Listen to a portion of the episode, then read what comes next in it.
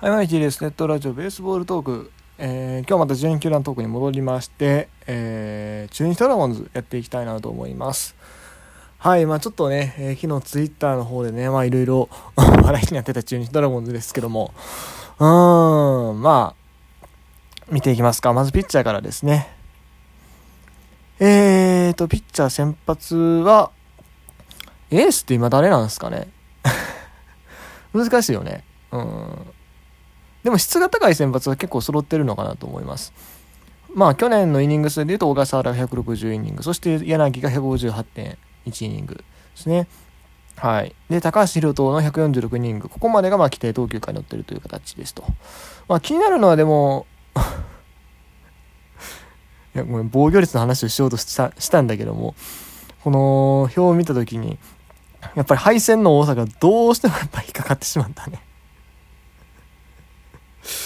うん、小笠原7勝12敗。まあこれ、でも防御率3.59っていう、まあこの防御率高いよねって話をしようと思ったんですよ。そう。まあメジャー行きたいと言ってる割に、まあ名古屋を本拠地にしながらはちょっと高いし、うん、まあ、もしかしたらどっか局所的に燃えたのがあって、これ跳ね上がってるんかもしれんけど、それにしてもちょっと高くないかと思うんで。まあ結構ね、あのあのそうね、それなりに年数重ねてきてるところでもあるんで、ひょっとしたらまあ疲労的なものがあったりするのかなともちょっと思ったりしたっていう感じですね。はい。で、柳が4勝11敗。おかしいよな、ほんま。4勝11敗の2.44とかどうなったらそうなんねんっていうね。ありえへん、ほんま。びっくりですよ、これは。で、えっ、ー、と、高橋宏斗が2.53に7勝10敗。高橋宏斗はあれですね、なんか山本忍フォームを今年も挑戦してるけども、まあ、とりあえずこの前のあの実戦で良くなかったという形で、まあ、シーズン開幕までどうなるのかなと。まあでも、なんやかんや防御率2点台後半ぐらいまで収めてくるでしょうね。うん。勝ち負けの数は分かりませんけども。で、こっからが、まあ、ローテ、当落戦場って形なんですけど、涌井さんね。えー、21先発、111イニング、3.97、5勝13敗。うーん、まあ、年齢考えたら、なかなかちょっと厳しいかなという気はしますね、正直。うん。例えばイニング数的にはこれだけ増えてるんで、中日の投手陣はそんなに、あの、1軍のピッチャーの質はともかく、やっぱ2軍のピッチャーの質がそんなに良くないって話も聞きますし、うん、まあその辺考えたらやっぱこういうイニングイーターっていうのはすごく大切にしていかないといけないところじゃないかなと思いつつ、で、あと松葉さんね、そこの松葉さんが全然イニング増えないんですよね。57.2回11先発ですよ。だ1試合大体 5, 5回ぐらいで降りちゃってるんですよね。防御率は3.28でまずまずではあるんですが。で、福谷、54イニング14先、えー、と11先発3球円。5.17。ここからガクッと押していく。まあでも今年はね、あのー、大野雄大さんが戻ってきますから、どれぐらいの状態になるか分かりませんけども、まあある程度、イニングは行ってくれるんじゃないかなと。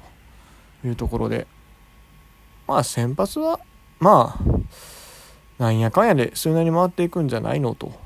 いう気はしますが、あとそう、ネオね、ネオが今年多分先発で回ってくるんじゃないかなと思うんで、そう考えたら、まあ、まずまず、あと、ピッチャーもと、あの、外国人も取ってたと思うんで、いいんじゃないですか。問題はリリーフ。リリーフもでも、藤島、勝野、清水、そして無事来日したマルティネス、いますし、あと選抜総監メヒアもいるんですね。うん。多分残ってたはずなんで。考えたら、割といいんじゃないですか。うん。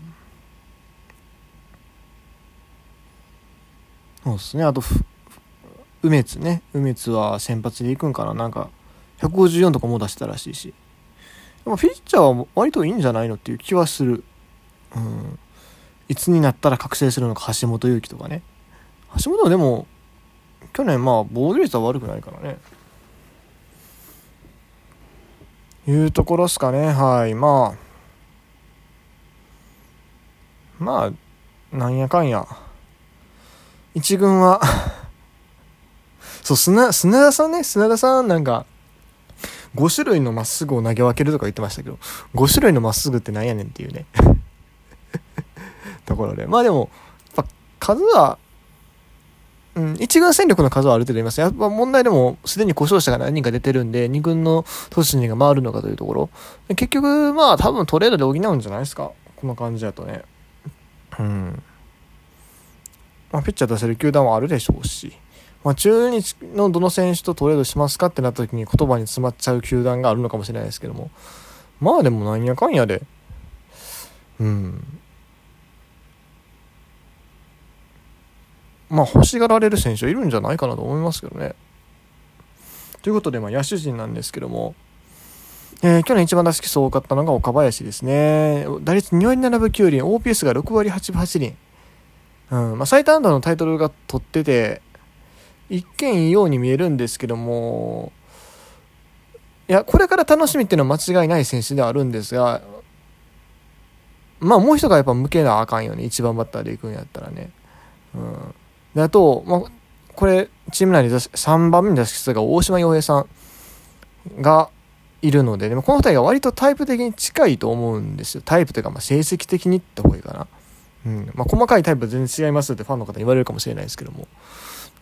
割とどっちもアベレージ型、長打はそんなに多、長打というか、まあ、ホームランがそんな多いタイプの選手ではない。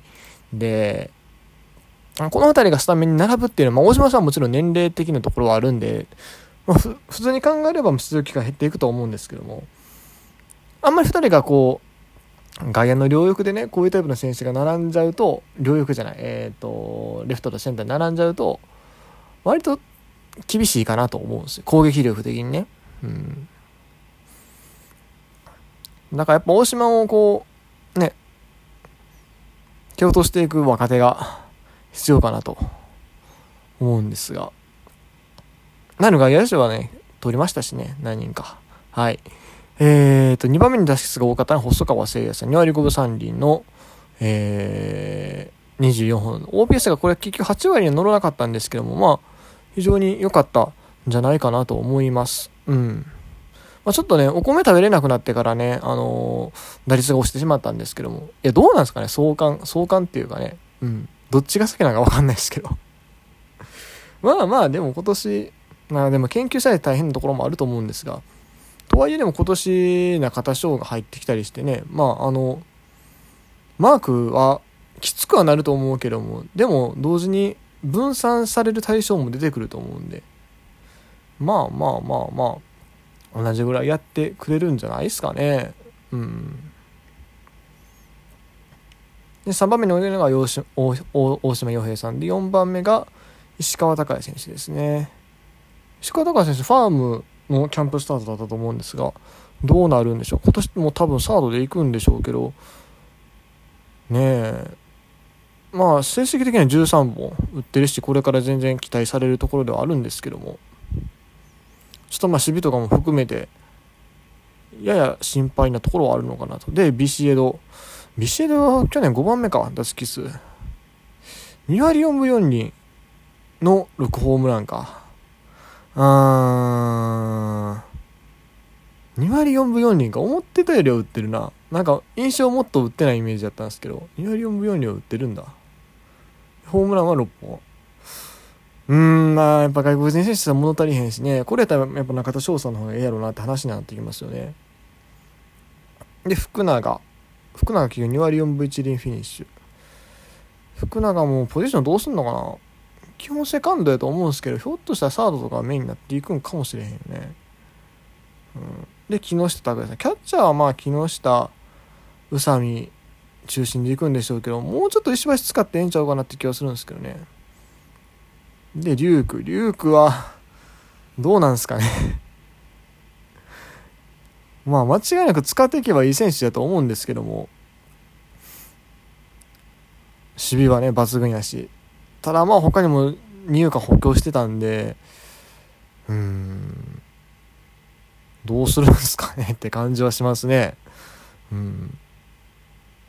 あとそう、これ二遊間はね、これ中日みんなそうなんですけども、あの、誰がどこ守るのか全然発揮しないじゃないですか。それはその何？候補がいっぱい多いっていうだけじゃなくて、誰がショート誰がセカンドなのっていうところが、全然明確にまだなってこないですよ。なんか情報が錯綜してるや僕はちゃんと植えてないだけかもしれないですけどもなんか村松はショートだ村松はセカンドだ。いやリュウクはショートだリュウクリュウクはセカンドで決まったのかななんか。